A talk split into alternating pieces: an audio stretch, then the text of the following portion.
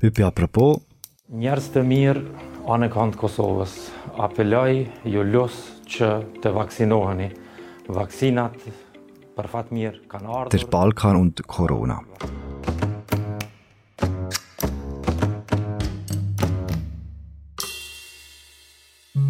In den Schweizer Intensivstationen liegen überdurchschnittlich viele Leute mit Wurzeln aus dem Balkan wegen einer Corona-Erkrankung. Warum ist das so? Der Frage gehen wir heute nach mit dem Enver Robelli. Er ist Auslandredakteur bei Tamedia und Spezialist für Balkan-Themen. Mein Name ist Philipp Loser und das ist eine neue Folge von «Apropos» im täglichen Podcast vom Tagesanzeiger und der Redaktion Tamedia. Salut Enver. Salut Philipp. Enver, bevor wir das Gespräch anfangen, müssen wir zuerst etwas klären. Du hast im Kosovo einen ziemlich grossen Bekanntheitsgrad, oder?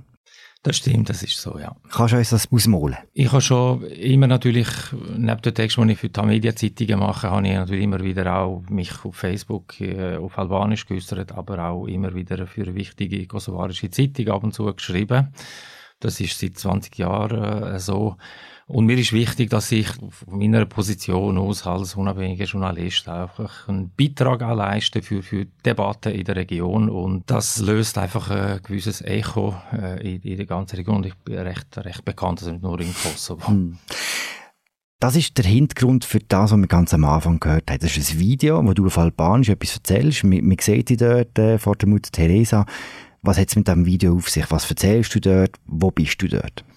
Kurz vor meinen Ferien hat mich der Gesundheitsminister von Kosovo kontaktiert und er hat gesagt, äh, wir brauchen dich, um äh, ein Video aufzunehmen, um die Leute zu appellieren, sich impfen zu lassen.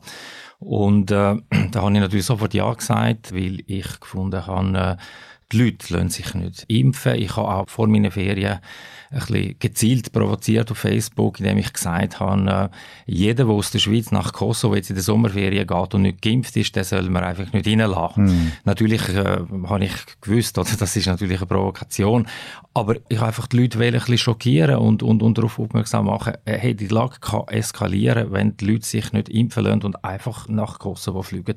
Und da bin ich nach Pristina geflogen für meine Ferien, es ist nur so ein bisschen Durchgangsstation. Ich bin auf dem Weg nach Albanien gewesen, aber bin dann direkt ins äh, Gesundheitsministerium und der Minister hat mich dann gerade in sein, sein Kabinett gelotst und eben so ist dann das entstanden. Ich habe dann einfach appelliert, dass die Leute sich impfen lassen, dass ich mich selber kann impfen lassen und äh, offensichtlich äh, immer noch kann reden und, und da kann mhm. stehen. Mhm. Es hat also keine gesundheitliche Folgen, sondern es rettet einfach einem äh, vor einem schweren Verlauf von der Krankheit und im schlimmsten Fall auch vor dem Tod. Mhm. Und dann ist das einfach ausgestrahlt worden, in den sozialen Medien verbreitet und hat ein gewisses Echo ausgelöst. Natürlich hat es Leute gehabt, die, die gefunden haben, äh, was kommst du irgendwie da von außen, um uns da äh, zu sagen, was wir da sollen machen. Aber insgesamt haben eigentlich eine positive Reaktionen bekommen. Hm. Jetzt sind wir mit zum Thema. Wo ist denn das Problem mit dem Impfen auf dem Balkan?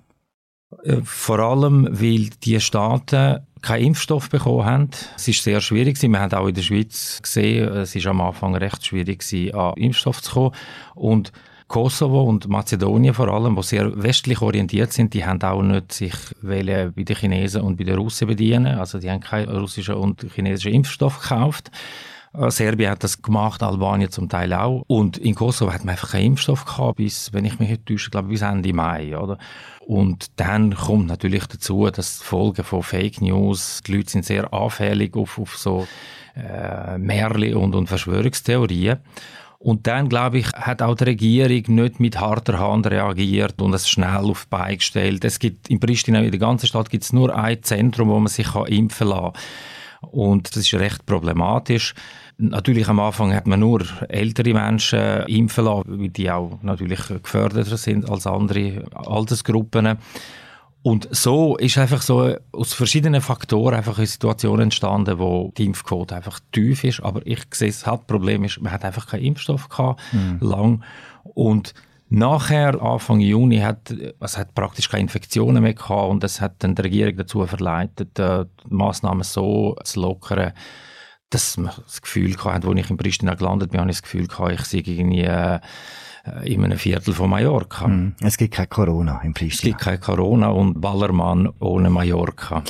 Jetzt, wo der Impfstoff um ist, gibt es denn äh, eine Änderung im Verhalten der Regierung? Also siehst du eine Beschleunigung von der ganzen Impfkampagne? Nicht wirklich. Die Regierung ist äh, in letzter Zeit sehr untätig. Es bleibt einfach bei dem Appell und es gibt keine anderen Massnahmen. Immerhin sind in den letzten Tagen Hochzeiten verboten worden. Die Nachtclubs werden zugemacht.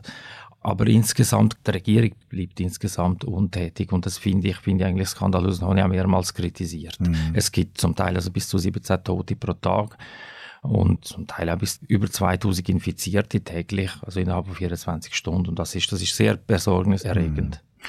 Konsequenz von dem spürt man auch in der Schweiz, wo jetzt eben sehr viele Leute mit Wurzeln vom Balkan auf den Intensivstationen liegen. Kannst du jetzt zuerst sagen, wie viele gehen einmal von der Schweiz in die Ferien im, im Sommer so äh, überhaupt? Also das Jahr ist, äh, ist brutal gewesen. Äh, ich habe selber in Pristina für äh, ein Taxi bestellt, hat, hat man 40 Minuten gewartet. Mhm. Und das, da hat man einfach gespürt, da ist Diaspora dran. Äh, die Leute sind massenweise zurück in die Heimat, weil sie das letzte Jahr nicht haben können oder sehr viele das letzte Jahr nicht haben können. Und Allein im Juli sind auf dem Flughafen von Pristina mehrheitlich aus dem deutschsprachigen Raum, also aus der Schweiz, 340.000 Passagiere gelandet. Ah, okay. Äh, dazu kommen all die, die mit Autos runterfahren, mit Bus aus dem ganz deutschsprachigen Raum. Also in der Schweiz leben ja etwa 200.000 Menschen mit kosovo-albanischen Wurzeln. Und äh, das hat natürlich, für die Wirtschaft ist das natürlich sehr gut für die Wirtschaft von Kosovo, aber das ist sehr gut natürlich auch für Delta-Varianten. Mhm. Und, äh, und das hat man total unterschätzt. Also ich habe auch vor meinen Ferien habe ich noch, hat mir jemand aus, aus einer Stadt in Kosovo so Videos zugespielt, so einer Diskothek, Nachtclub.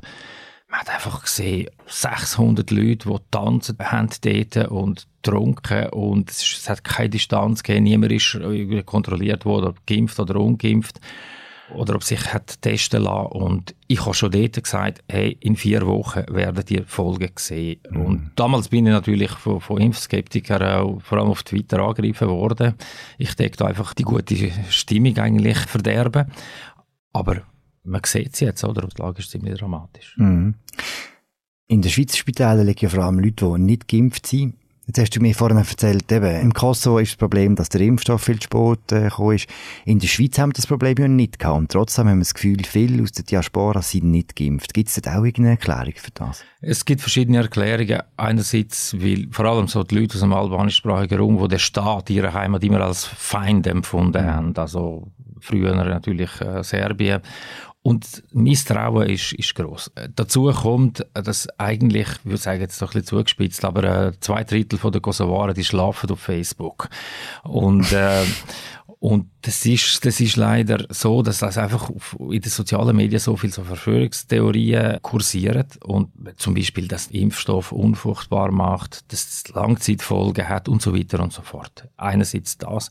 Zweitens, denke ich, für viele Leute, sie haben es vernachlässigt. Sie haben gedacht, okay, wir lassen jetzt einmal äh, die Schweizer sich impfen lassen und schauen, was passiert. Und, und andererseits, ich glaube, für viele ist es, ist es einfach die Registrierung und das ganze Anmeldeverfahren und so haben sie gefunden, es ist mir zu kompliziert und das wollte ich gar nicht machen. Oder man hat es versucht, es hat nicht geklappt. Mhm. Ob es der Fehler von dem, was sich registrieren lassen oder im System gelegen ist, ist auch egal. Aber irgendwie hat man sehr schnell dann aufgegeben. Oder? dann finde ich, haben auch unsere Behörden hier in der Schweiz zu wenig aggressiv reagiert. Mhm. Also ich kann nur daran erinnern, ich, jetzt bei meiner Recherche habe ich jetzt da herausgefunden, 1972 hat es eine Pockepidemie in Kosovo gegeben und das hat sich rasend verbreitet. Damals hat der jugoslawische Staat, natürlich war eine halbe Diktatur, gewesen, die jugoslawische Staat innerhalb von zwei Monaten 18 Millionen Menschen geimpft. Die äh, Sommersaison, also Tourismussaison, ist damals gerettet worden und äh, im Herbst 72 ist Königin Elisabeth für fünf Tage auf Besuch nach Jugoslawien gekommen. Also äh, natürlich, äh, natürlich äh, denke ich nicht, dass jetzt äh, unsere Schweiz da irgendwie den jugoslawischen Staat von 1972 soll kopieren, aber ich glaube, man hat da äh, schon können ein bisschen resoluter auftreten und einfach die Leute klar machen, hey, das geht einfach nicht. Mhm.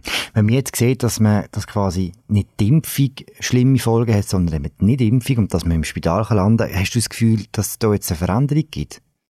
Ich glaube, also in den letzten Tagen, wie jetzt einerseits durch die Todesfälle in Kosovo, Infektionen, aber auch durch verschiedene Appelle von prominenten Figuren in der Diaspora, dass da schon ein Umdenken wird stattfinden und dass die Leute sich werden impfen lassen. Aber ich meine, sehr viele sind einfach äh, schon infiziert, mhm. sehr viele liegen im Spital. Was ich recht skandalös finde, dass viele einfach mit gefälschten Tests eingereist sind. Die sind schon drinnen infiziert, okay. sie haben einfach Tests in irgendwelche Labors in Pristina oder anderswo gekauft und sind, sind in die Schweiz eingereist. Das finde ich, dass da hat, da hat einfach jede Kontrolle versagt, wirklich, und mit entsprechenden Folgen natürlich. Mhm es hat schon länger Hinweise gegeben, dass es, dass es viele Leute mit Migrationshintergrund sind, die, die besonders hart von Covid betroffen sind. So richtig darüber geredet haben wir nie. Die Taskforce hat zum ersten Mal die Zahlen gebracht. Auch aus Angst, dass so eine Sündenbock-Diskussion entsteht. Siehst du Anzeichen von so einer Diskussion? Also es ist natürlich ein heikles Terrain, aber ich glaube, man soll es nicht verschweigen, man muss es offen ansprechen, das sind Tatsachen und man soll einfach das Gespräch suchen mit den Leuten, man soll sie versuchen zu überzeugen, dass sie sich impfen lassen. Natürlich gibt es immer wieder Populisten, die das missbrauchen. Also der SVP-Fraktionschef Eschi hat im Dezember gesagt, äh, sehr viele Migranten liegen äh, im Spitalbett, oder? Und dann hat er äh, im Sommerferien an der kroatischen Küste gemacht, hat dort ein Bier getrunken und gefunden, toll, wie jetzt so die Balkan Balkanstaaten mit Corona umgehen. Die Folgen haben wir jetzt eigentlich auch gesehen.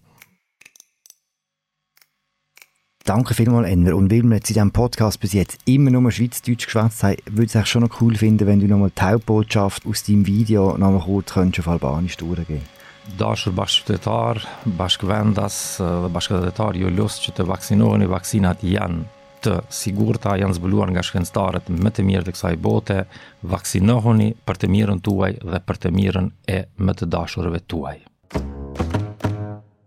Danke, Enver. Danke, Philipp. Das war unsere aktuelle Folge von «Apropos» im täglichen Podcast vom Tagesanzeiger und der Redaktion der Media. Mein Name ist Philipp Loser, wir hören uns morgen wieder. Merci vielmals. Ciao zusammen.